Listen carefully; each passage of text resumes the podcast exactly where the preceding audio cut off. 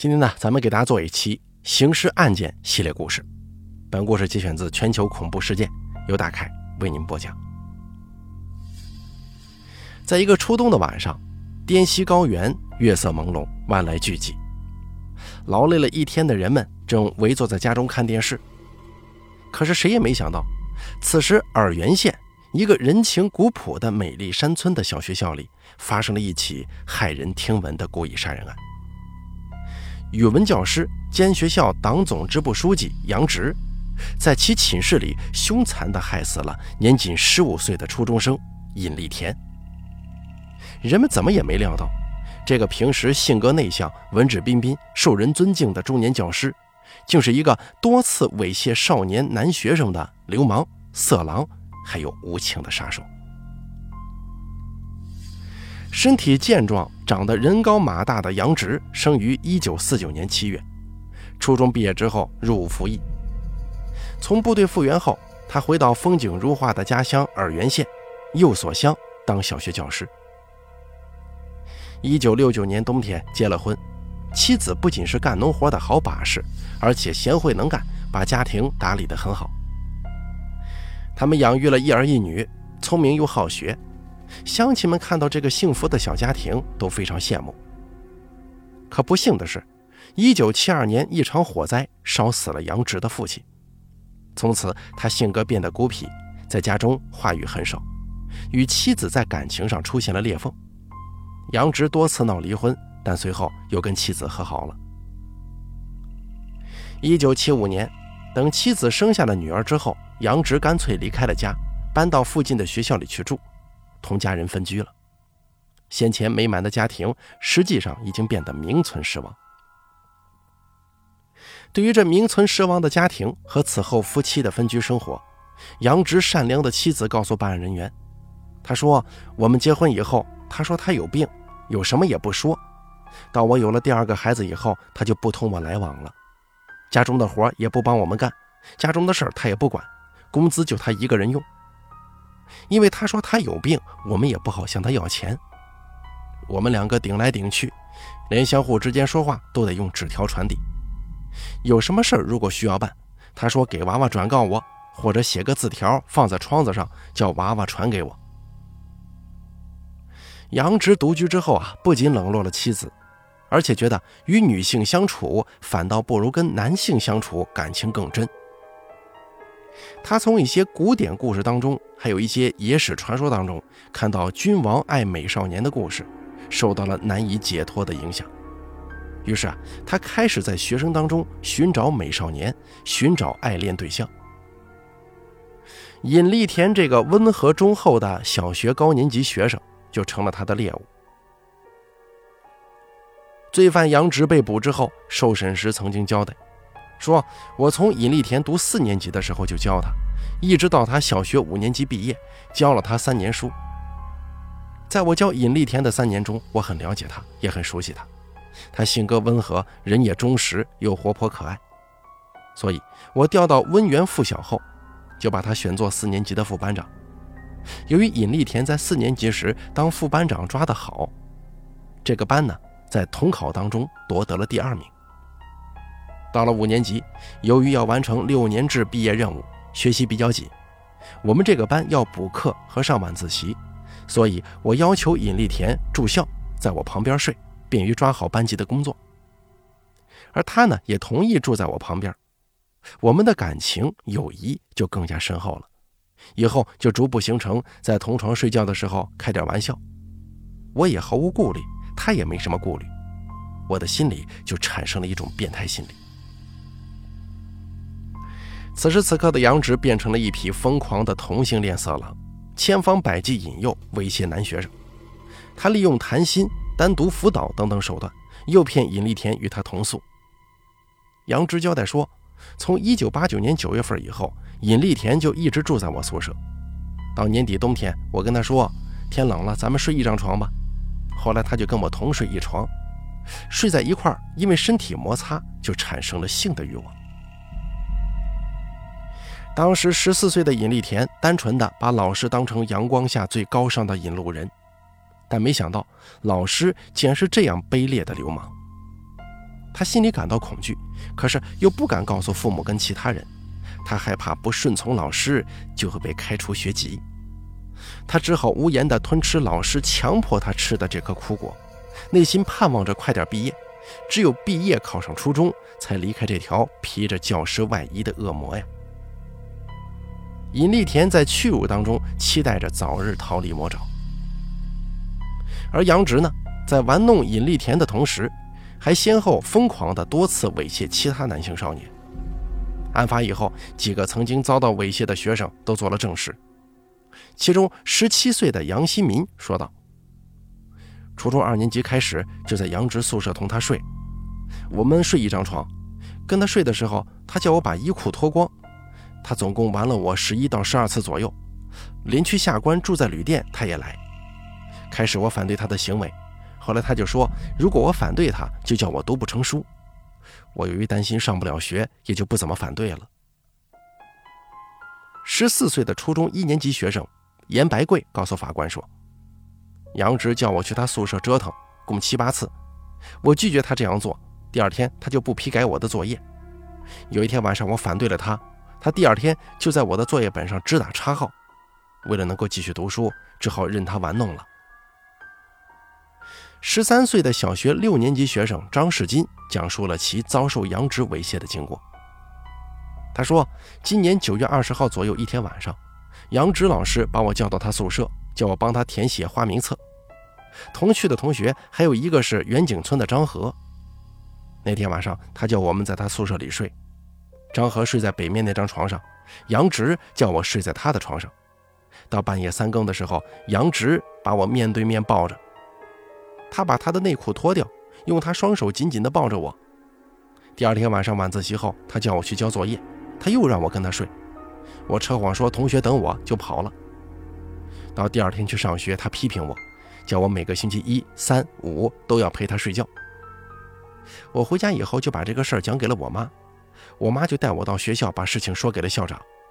过了几天，杨直就把我的班长撤掉了，对我的作业也就是随便批一下，不太负责任了。就连退学在家的十六岁李文兵也正式说道。他当时用嘴巴亲吻我，在远景温水读书这一年半，基本上他天天找我。后期我学习也学不进去，就退学了。今年八月十五号，他写信叫我去他身边玩，甚至亲自下来叫我，我都没去。我从一九八九年三月退学以后，就没有跟他有来往了。罪犯杨直对上述少年学生的证词做了证实，对所述事实供认不讳。在几个被猥亵的学生当中，杨直盯住最为温顺忠厚的尹丽田，紧紧不放，幻想着与尹丽田长期相处下去，长久满足他的欲望。尹丽田好不容易熬到了小学毕业，以优秀的成绩考进了初中，终于脱离了杨直令人讨厌的恶性纠缠，尹丽田感到了轻松许多。尹丽田考入初中以后，杨直觉得以前顺服的学生冷落了他。离开学校才一个多月的时间，就不回来看他了。杨直感到尹丽田正在背叛他。为了考验尹丽田，杨直在秋季新生刚入学后，就托人带去六块钱，叫他帮忙购买三套丛书、一瓶香壶，还有一盒图钉。但是尹丽田呢，一直没有给他送过去。怀疑之中，杨直又连续写了三封书信，叫尹丽田去他那里。单纯的尹丽田再也不想被杨直控制。不愿意遭受老师的猥亵，以为不去事情就完了。可殊不知啊，他的回避却激怒了没满足兽性发泄的杨直，一种不可忍受的奇耻大辱，幽灵一般的纠缠着杨直。他关在寝室里冥思苦想，一个罪恶的念头在他肮脏的灵魂里游荡。他觉得只有杀死尹丽田，才能平息心中的怒火，除掉屈辱之气。于是呢，他就萌生了杀人的罪恶念头。对此，杨直被捕之后，在接受审讯时曾经交代说：“他考取二中，我对他帮助最大了，而且在师生关系当中，他也是我得意门生。我请他办点事儿，他都不办，不给我面子，伤了我的自尊心。我怀疑他考上二中以后，看不起我这个小学老师了。我就对他抱怨，由于前段时间对他爱得很深。”所以对他抱怨也很深，加上这段时间我又看了一些江湖武侠小说，就产生了一种江湖上的恩怨解决办法，决定跟他同归于尽。萌生杀机之后，杨直立即着手准备。一九九零年十月四号，他用红笔写了一封告立田书，信中写道：“我俩三载师生恩情，友谊亲爱浓密深厚，谁人不知你是我的得意门生呢？可是刚离开母校到二中，你就变了，不知是谁唆使的你，是谁在给你造我的谬论？一开学，我带给你六元。”请你帮忙买三套丛书、一瓶香壶、一盒图钉，但现在还不知你去买了没有，买没买到。四十来天，我给你三次书信，你置之不理，买没买也不答复我。你为什么变得这么快呢？我不是在信中说只麻烦这一次吗？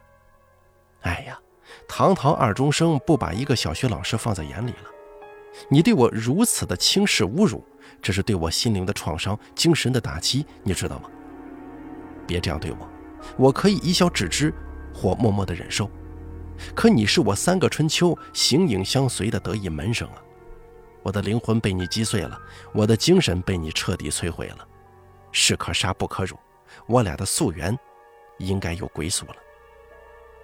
写完之后，杨直在屋里来回踱步，他已经执迷不悟了。最后给他妻子留下了一封遗书，其中写道：“托你把两个儿女的培养重担挑起来。洪峰的书一定要令他读成功，切莫跟尹家结仇，事情只有了和无。还有就是不许为我办丧事，也不需要把我埋入祖坟，我愿意跟李田葬在一块儿。”写完以后，杨直仰天叹息一声，随即把遗书塞在一个花盆下面。杨直决定孤注一掷，他开始筹划杀人的方式，还有具体细节。一九九零年十月十三号，杨直把犯罪的预谋付诸行动。上午十点钟，他装出平静的样子，上完前两节课以后，骑着自行车到县城，买了一张纤维板跟一只铁皮水桶，有了诱骗尹立田的借口。杨直随即骑自行车来到二中。找到了还在课间休息的尹立田，要他放学后帮忙一道把买的东西送回温源附小。天真单纯的尹立田见到老师请他来帮忙，也没想那么多，一口就应了，把过去令人惊悸和羞辱的事儿抛到脑后。他没有把老师想的那么坏，也没有任何提防，更没有想到老师在今天要置他于死地。吃过午饭后，尹立田请了假。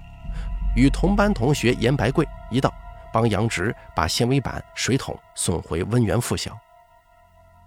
下午五点钟左右，待严白贵离去以后，杨直用花言巧语把尹立田留在他的宿舍里。他拿出事先准备好的花生、鹌鹑蛋、饼干、核桃等食品放在桌子上，又拿来一瓶香槟酒招待尹立田。尹立田被老师的盛情迷惑住了。他根本没看出这是杨直预先设下的罪恶圈套，他顿时心里一热，有些感动的端起酒杯就喝了一杯下肚。可当时尹立田感觉到味道有些不对劲，怎么有点麻呢？尹立田丝毫没有警觉。这个酒杯以前装过风湿酒，不用怕，过一会儿就没事了。杨直装着平静哄骗学生。尹立田万万没料到。杨直趁他不备之机，在装香槟酒的高脚酒杯里面加入了自己炮制的烈性毒酒——草乌酒，还有三分三药酒。过了一会儿，尹立田感到头晕恶心，起身告辞。杨直想继续哄尹立田，不让他离开。僵持了几分钟以后，尹立田的脸色变紫，突然大叫：“我要回家！”而这个时候，杨直凶相毕露，他威胁尹立田：“你不要叫！”我们两个都服毒药了。接着，杨直又从身上掏出前几天用红笔写的那封信给尹立田看。恍惚之中，尹立田看了信，更加恐惧。他本能地推开杨直，大喊大叫，挣扎着要逃离这恶魔的掌心，回家去。杨直见状，恶狠狠地扑向了歪歪倒倒的尹立田，两只大手死死地卡着尹立田的脖子。大约三四分钟。尹立田闭上了眼睛，嘴里流出血沫，瘫软下来了。晚上九时许，尹立田的父母寻找儿子，再次来到怀疑对象杨直的寝室，却喊不开门。无奈，经学校校长同意之后，只得用锄头把门砸开。破门而入，尹立田的父亲立即发现儿子已经惨死在杨直床上，嘴皮青紫，瞳孔放大，颈部有明显血印，两只手一只捏成拳，另一只打开了，其情形令人惨不忍睹。而罪犯杨直被当场抓获归案。半年之后的一九九一年六月五号，云南大理白族自治州中级法院在高悬的国徽之下，依法对罪犯进行宣判，宣布判处故意杀人犯杨直死刑，剥夺政治权利终身，并赔偿被害方丧葬费两千元。然后，杀人犯杨直于一九九一年十月八日在城山脚被依法枪决，结束了自己。罪恶的一生。好了，咱们本期刑事案件就为大家说到这儿了，感谢您的收听，咱们下期节目再见。